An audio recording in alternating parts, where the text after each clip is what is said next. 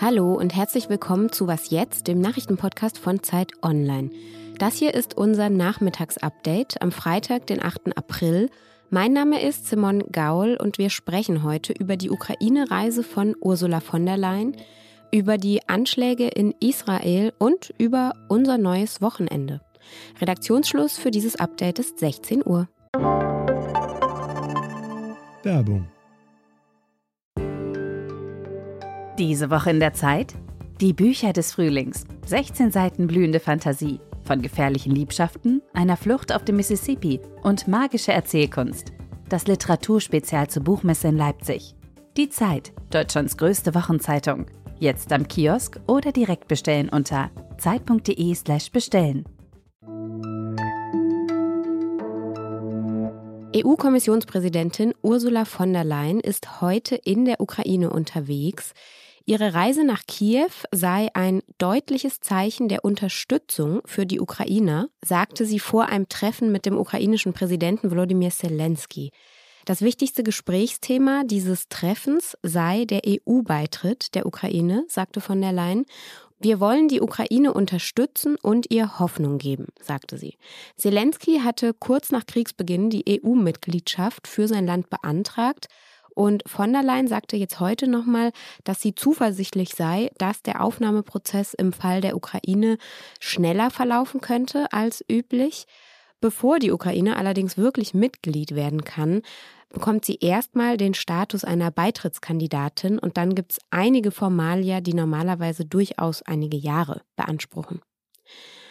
Der EU-Außenbeauftragte Josep Borrell der von der Leyen auf der Reise begleitet, der sagte im Zug heute Morgen außerdem, dass die EU ihre Vertretung in Kiew wieder eröffne. Botschafter Matti Masikos, der auch dabei war, wird seine Arbeit in der ukrainischen Hauptstadt mit einem kleinen Team jetzt wieder aufnehmen. Die EU-Vertretung war einen Tag nach Kriegsbeginn komplett evakuiert worden. Jetzt soll sie eben wieder in Gang kommen.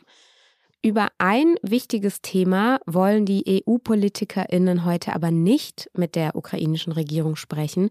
Das ist das Thema weiterer Einfuhrverbote von russischem Öl und Gas. Das, so sagte Borrell, sei der Elefant im Raum. Darüber sollen aber dann am Montag die EU-Außenministerinnen beraten. Wir haben den Höhepunkt der aktuellen Welle überschritten.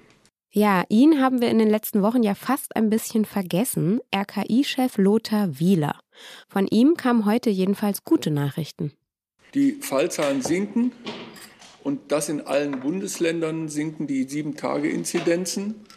Auch in allen Altersgruppen beobachten wir eine Absenkung der Sieben-Tages-Inzidenzen und zwar deutlich. Das sind sehr gute Nachrichten für uns alle. Allerdings gleich hinterher kam dann noch eine Einschränkung, denn die Inzidenzen seien immer noch hoch, sagte Wieler, auch wenn die meisten Erkrankungen mild verliefen. Dennoch bleibt bedrückend, dass immer noch täglich zwei bis 300 Todesfälle in Verbindung mit Covid-19 an das Robert Koch Institut übermittelt werden. Auch bei einer positiven Lageentwicklung werden wir wahrscheinlich noch länger diese hohen Todesfallzahlen sehen. Wieler hat deshalb nochmal dazu aufgerufen, doch bitte weiterhin Masken zu tragen, besonders in Innenräumen. Und wer Symptome einer Erkrankung habe, der solle besser zu Hause bleiben, vor allem zum Schutz besonders gefährdeter Menschen. Gestern Abend, am Donnerstag, hat ein 28-jähriger Palästinenser in der israelischen Stadt Tel Aviv in einem beliebten Ausgehviertel auf BesucherInnen einer Kneipe geschossen. Zwei junge Männer hat er dabei getötet und mehrere Menschen verletzt. Heute Morgen haben die Sicherheitskräfte ihn gefasst und getötet. Schon in der vergangenen Woche gab es ähnliche Anschläge in Israel, bei denen sind bereits insgesamt elf Menschen getötet worden. Israels Ministerpräsident Naftali Bennett hat heute dann auch ein striktes Vorgehen gegen die Gewalt angekündigt. Er sagte, die Regierung habe den Sicherheitsbehörden volle Handlungsfreiheit eingeräumt. Steffi Henschke berichtet für uns regelmäßig über Israel und ist jetzt bei mir am Telefon. Hallo Steffi. Hallo Simon. Kannst du denn diesen Anschlag von gestern noch ein bisschen einordnen, was und warum da das genau passiert ist? Ja, Donnerstagabend, das ist in Israel wie in Deutschland der Freitagabend. Freitag, am Freitag ist ja in Israel ähm, beginnt der Schabbat. Das heißt, am Donnerstagabend gehen alle aus, haben Spaß. Die Dizengoff Street in, in Tel Aviv ist eigentlich so die, mit die belebteste Partystraße. Da ist eine Bahn der anderen. Musik läuft, alle sitzen draußen, trinken Cocktails. Es sind viele, die auch aus dem Umland kommen. Ähm, die beiden Getöteten, ähm, das sind zwei junge Männer, äh, Tomer Morat und äh, Eitam Magini, die wollten feiern. Und eine Freundin, mit der ich danach ähm, ja, über WhatsApp geschrieben habe, die erzählte nur, Tel Aviv war gestern Abend wie im Lockdown, alles war still, alle waren drin. Und es gab ja vergangene Woche schon Anschläge, da sind auch schon elf Menschen getötet worden. Haben denn diese verschiedenen Attentäter jetzt irgendwas miteinander zu tun? Was konkret sie miteinander zu tun haben, ist unklar, aber es gibt Parallelen. Alle Attentate sind an sehr zentralen Orten mitten in Israel passiert. Die Sicherheitsdienste hatten keinerlei Hinweise auf diese Taten. Und es gibt ja Jubellob von, von Islamisten. Ähm, der Hamas, Islamic Jihad ähm, haben die jüngsten Taten begrüßt, auch die anderen Taten. Ähm, bei der Tat vor anderthalb Wochen äh, tauchte auch ein IS-Bekennerschreiben auf. Und was man auch sagen muss, ist, dass drei der vier Anschläge äh, wurden Maschinengewehre benutzt. Und hat man irgendeine Einschätzung jetzt schon, woher diese Gewalt jetzt ausgerechnet kommt? Ja, die Experten sprechen da tatsächlich vom Copycat-Effekt. Der erste Anschlag passierte in Beersheba. Das war ein ähm, Beduiner, ein israelischer Staatsbürger, der Menschen mit einem Messer angegriffen hat. Und dadurch ähm, ist ein Moment entstanden oder ein Momentum.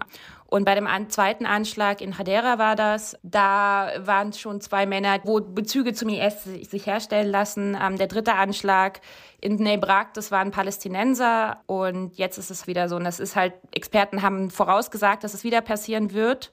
Äh, sie sagen auch, das ist eine neue Form von, von Islamisten, mit denen man es hier zu tun hat, äh, die komplett unterm Radar der Sicherheitsbehörden sich bewegt haben. Ähm, bei dem Attentäter von gestern Abend zum Beispiel heißt es, er habe keine Vorstrafen gehabt. Und das ist, äh, was Experten eben auch sagen, ist, dass es eine Form von Islamismus ist, wie man ihn aus Europa, wie man ihn aus Paris kennt zum Beispiel.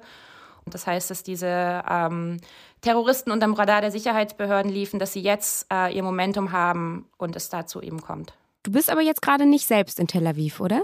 Nee, genau. Ich bin gerade in Deutschland, habe aber natürlich ähm, Kontakt zu Freunden und Freundinnen ähm, intensiv äh, seit dem Anschlag gestern Abend. Danke, Steffi. Ich danke dir. On this vote, the A's are 53, the Nays are 47, and this nomination is confirmed.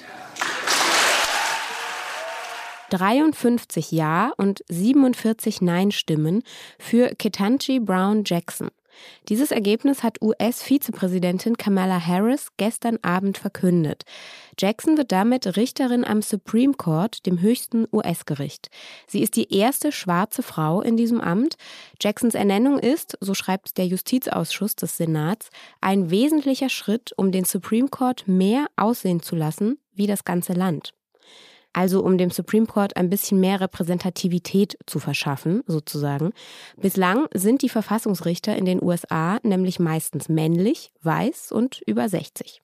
Jackson ist 51 Jahre alt, eine Woman of Color aus einer Mittelschichtsfamilie. Sie ist berufstätige Mutter zweier Töchter und wenn Sie noch mehr über Jackson erfahren möchten, empfehle ich Ihnen den Text meiner Kollegin Johanna Roth, den wir Ihnen natürlich verlinken. Was noch?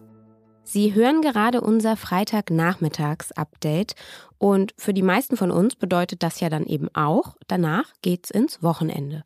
Und falls Sie für Ihr Wochenende noch inspirierende Lektüre suchen, wir haben da vielleicht etwas für Sie. Meine Kolleginnen und Kollegen haben nämlich heute ein neues Projekt bei Zeit Online gestartet. Wir nennen es Zeit am Wochenende.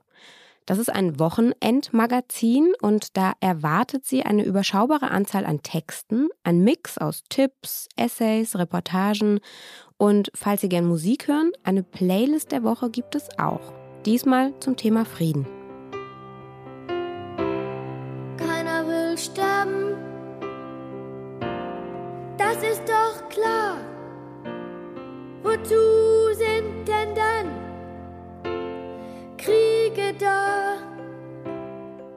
Schauen und hören Sie doch gerne mal rein. Sie finden unser Wochenende auf www.zeit.de.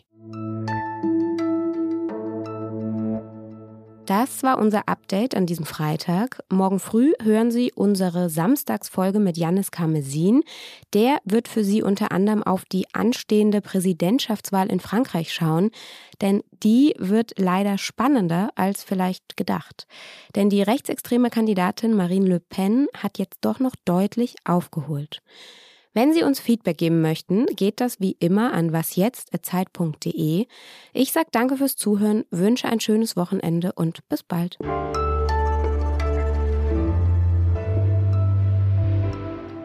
Also